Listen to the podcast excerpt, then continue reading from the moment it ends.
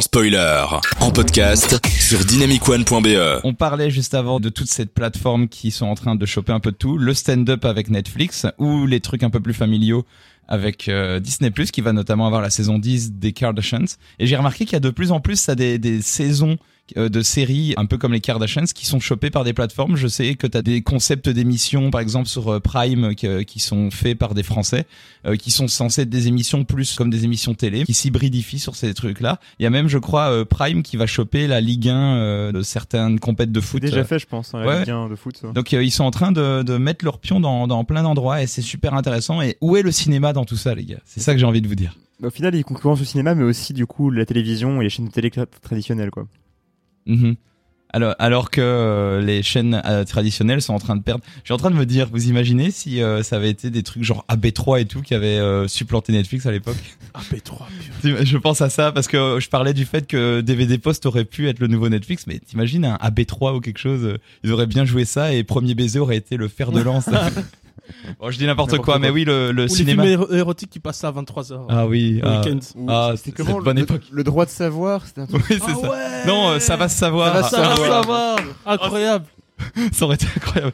Waouh, là, je nous ai trigger là. Ouais, ouais, de T'as- fou. Le cinéma et les plateformes, qu'est-ce qui va rester, tu penses, Robert, toi? Ouais, par rapport aux salles de cinéma, ben, je pense que ça va pas affecter trop la fréquentation. Déjà là, euh, ces dernières années, euh, la fréquentation a pas spécialement diminué par rapport euh, à l'arrivée de, de Netflix. euh, C'est devenu une pratique de luxe hein, d'aller au cinéma. Il y en a qui disent que dans que là, avec le, le, le Covid, il y a eu une sorte oui, de précipitation. Covid, évidemment, oui. une Mais- précipitation d'une raréfication d'aller au cinéma. Il y en a qui comparent le, le cinéma maintenant à au vinyle avec la musique, c'est-à-dire que ça devient un peu un petit truc un peu plus de luxe. Quand que- même pas. Ça reste Bah, quand même. en fait, euh, il faisait aussi que du coup maintenant, enfin, pour un truc traditionnel que tu faisais comme aller avec euh, en famille voir le di- nouveau Disney au cinéma, Ouais, ouais. bah maintenant tu vas payer euh, avec deux enfants, deux parents, Ouais, 50 balles 40, facile. 50 euros avec les chips machin. Hum. Alors que du coup, tu peux payer Disney Plus, t'es tranquille, tes enfants peuvent voir les, les films Disney qu'ils veulent. C'est quand même vraiment devenu cher d'aller au, au cinéma en famille en fait. Ouais, mais parce que là, là tu parles de, du. Covid.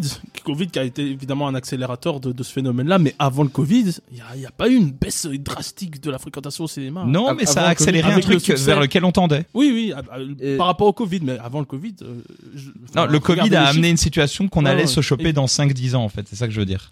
Et là, on l'a eu plus vite que prévu. il y a aussi le fait que t'as des Bah, films qui sont pas, pas, sortis. non plus. hein.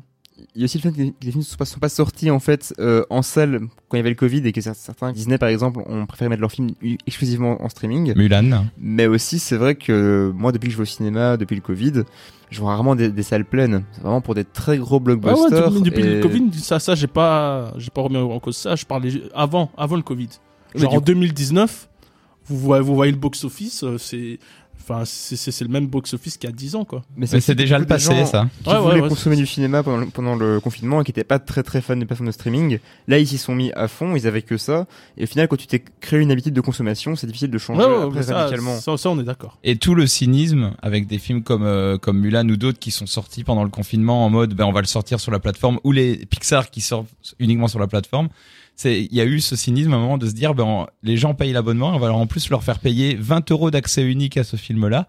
Euh, temporaire pour pouvoir le voir et ça coûte quand même moins cher que de le voir au cinéma et les gens étaient en mode mais c'est super cher et ben pour les familles c'est pas si cher que ça et ça a marché il suffisait qu'il y ait qu'ils l'ont arrêté maintenant. Ça. ils l'ont arrêté maintenant, bah, ils l'ont fait juste pendant le confinement, mais je veux dire à l'époque, euh, même si 0,1% des abonnés Disney Plus le faisaient, eh ben ils étaient déjà rentables déjà parce qu'ils ont fait 10 millions d'abonnés euh, en quelques heures euh, dès que Disney Plus a été lancé. Donc c'était complètement délirant. Donc en fait, euh, on peut leur critiquer beaucoup de choses, mais d'un point de vue marketing, euh, ils savent comment faire. Euh, c'est au détriment de l'art des fois, et du coup tu te retrouves avec euh, voilà le- les, les derniers Pixar. Il y en avait encore un ou deux qui étaient bien. J'aurais bien voulu les voir sur grand écran, malheureusement.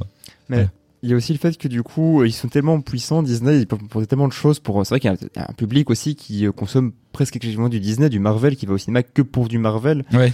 Et du coup, en fait, ce que je crains un petit peu, c'est que ce public-là qui va peut-être se dire, bah en fait, prendre Disney+, prendre euh, Netflix seulement euh, et me contenter de ça, euh, ça veut dire aussi que ces gens vont plus au cinéma et qu'au cinéma ils peuvent être confrontés à tous les cinémas. Enfin, à- après forcément à l'UG7 tu auras un, un certain type de film et un- au Vendôme ou dans des cinémas Ouais. plus plus indépendants tu auras aussi un autre type de film.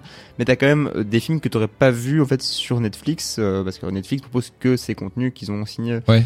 Et donc je trouve que c'est c'est un peu dangereux aussi de s'enfermer dans une bulle de consommation euh, alors que les cinémas proposent plus en fait et même les, les cinémathèques bien sûr qui proposent. Ouais, évidemment. Surtout Disney qui sort un Doctor Strange là où il faut limite avoir vu deux séries à eux euh, plus certains films avant pour euh, essayer de comprendre. T'es dans un truc beaucoup plus sériel. euh, c'est- ce qui est fascinant. Hein. Moi, je, je suis fasciné de voir ouais. qu'ils aient réussi à construire un si grand empire narratif avec autant de films et de séries. Mais d'un autre côté, euh, est-ce qu'on a assez d'une vie que pour voir tout ça et est-ce que ça en vaut le coup? C'est ça que je me dis. Tu vois. c'est- Du coup au moins Disney Mais, Plus tu mais peux toujours te comme tu dis, ça, ça devient des séries, quoi. C'est c'est plus des films à, à part entière, et ça, c'est quand même un problème. Parce que même avant, il y avait, il y avait des sagas, donc avec des, des, des films qui suivaient, mais au moins, tu pouvais les voir euh, en tant que film, Ouais, indépendamment. indépendamment euh, des, des- des autres épisodes de la saga. Donc, euh, Moi, je pense pas que les salles de cinéma vont fermer. Ça va être consommé d'une autre manière. Il va peut-être y avoir un côté plus caviar exceptionnel. Mais Ouais. euh, ce sera un événement, quoi. Tu dis ça, mais du coup, Caviar Exceptionnel, c'est quand même des, des bâtiments assez gros dans des villes souvent, donc du Ouais. coup, ça, ça coûte cher d'avoir cet espace. Donc, si c'est pas rentabilisé avec un public qui vient régulièrement, ils vont devoir fermer des salles. Donc peut-être que ça va se réduire, peut-être que ça va devenir un public, comme tu disais, comme pour le vinyle, réserver un public plus de niche qui va vouloir voir son film dans des bonnes conditions à l'ancienne. Euh, mais moi, je crains quand même que du coup, que ça, se- enfin, que ça se euh, resserre un peu sur soit les blockbusters, soit sur le public de niche cinéphile Mhm. en fait. hein. Euh, voir euh, si c'est les petites prods ou les moyennes prods Ouais, qui vont prendre le plus et j'espère qu'ils vont pas Il y aura prendre de trop. plus en plus une, une, euh, un côté ex- extrémiste, quoi, dans, dans la proposition des films. Soit Ouais. des gros blockbusters, soit euh, des, des petits films d'auteur, et qu'il y aura plus les, les, les films Ouais. moyens, quoi. Il y aura plus d'entre-deux. Les films De- de toute façon, le, les, les salles, il y en a de moins en moins. Ça fait 50 ans qu'il y a de moins en moins de salles. Je veux dire, il y a 50 ans, il y avait, il y avait des salles partout dans Bruxelles. Donc fatalement, là, on va vers dans une direction où, euh, espérons que ça n'aille pas vers zéro à un moment non plus. Mais euh, voilà, c'est vrai que c'est pas très réjouissant hein, ce qu'on est en train de dire Voilà, là. mais- Si le théâtre n'a pas disparu, pourquoi le cinéma disparaîtrait en tant Ouais, mais le théâtre, justement, c'est devenu euh, un loisir un peu de bourgeois, quoi, quand même. Ouais, mais ça pourrait devenir, enfin, comme ça, à une plus petite échelle, parce que tu Ouais. peux pas payer autant de, per- enfin, de, de personnes au, au cinéma pour que ça fonctionne, alors que, enfin, payer, je veux dire, pour le lieu, alors qu'au théâtre, tu dois quand même payer pour euh, Ouais. toute la logistique. Est-ce que vous faites partie de ces gens Actuellement, maintenant, euh, il y a quand même une nouvelle pratique qui est qui est née, c'est regarder un film sur son smartphone maintenant qui se Ah, fait. Est-ce que vous, pour vous, c'est un- c'est une étape franchissable ou pas? Parce que j'ai l'impression que maintenant, il y a plein de gens qui regardent, euh, même avec le Ouais, filtre ouais, anti-lumière bleue, genre de choses. Moi, j'en vois euh, dans a le train des, des, des gens qui, sont, qui, qui se tapent leur série avec- via- euh, sur leur téléphone, quoi. C'est ça, il y a, y un un-. Mais déjà, est-ce que regarder une série sur téléphone, c'est la même chose que regarder un film sur téléphone? Est-ce que du coup, la, la série n'a pas déjà de base été prévue pour être sur un plus petit écran que le, Ouais, c'est vrai. le film? Oui. Disons qu'il y a, Je disons, pas de la même manière un épisode euh, d'une série qu'un film, quoi. il y a tout un questionnement sur le format et la manière de, le consommer. C'est ça le, le truc aussi. Après, évidemment, c'est toujours bien de regarder un film dans les meilleures conditions possibles, mais les plateformes de streaming ont amené le fait de désacraliser la manière dont tu regardes Ouais, un film. Alors, c'est un certain avantage d'un point de vue accès à la culture, mais c'est aussi assez dramatique quand un auteur veut, par exemple, que les gens ressentent des trucs par le son et que les gens écoutent ça en faisant la vaisselle avec leur téléphone à côté sur le film dessus.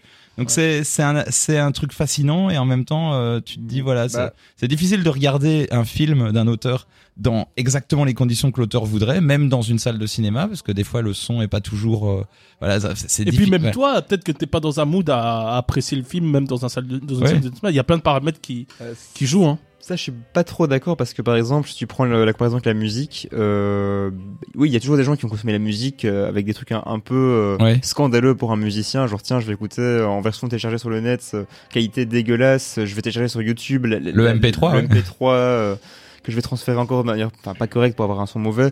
Et au final, écouter de la musique mal, même sur le, sur le haut-parleur du téléphone, c'est pas, c'est pas top. Et est-ce que du coup c'est grave si les gens veulent consommer par exemple une musique juste pour avoir les paroles, juste pour avoir un, un beat, euh, Mhm. ou juste ils veulent regarder un film pour juste avoir euh, bah, des dialogues, c'est juste ça qui les intéresse dans la série qu'ils sont en train de regarder? Je trouve pas ça scandaleux. C'est- pas la même manière de consommer, mais c'est pour tous les médiums que tu, enfin tous les médias euh, culturels, tu peux Ouais, sont confrontés à ce, à ce consommation, genre de euh, problème aussi. Ce, Comme si tu lisais les bouquins juste en lisant un peu en diagonale, tu dis bah c'est un peu dommage. ouais, mais- complètement. Ouais, ouais. Ce nivellement par le bas qualitatif ne doit pas empêcher de pouvoir toujours accéder à la bonnes conditions de, de, de, lecture, diffusion, écoute d'un Ouais. produit. De toute faut façon, que ça reste démocratique, euh, justement. Même, même le moyen le, Ouais. le plus correct de, de voir un film, il faut que ça, euh, que ça reste quelque chose d'accessible à tout le monde. Le téléchargement a un peu aidé à ça à l'époque, hein, euh, d'une certaine manière. Mais en- enfin bref, nous, je pense que pour sans spoiler, on va essayer de, de, de se renouveler. Je sais que Netflix maintenant se propose aussi du contenu audio, donc on va essayer de proposer sans spoiler sur Netflix l'année prochaine. Je pense les gars, il y a, il y a un Et créneau. on, fera, et on sera enfin payé, ça, ça, ça, ça, ça, ça, c'est bien. Ça, ce sera la bonne nouvelle. Netflix Originals. Oui, c'est ça. Et le, et le jingle que j'ai mis au début sera un jingle officiel.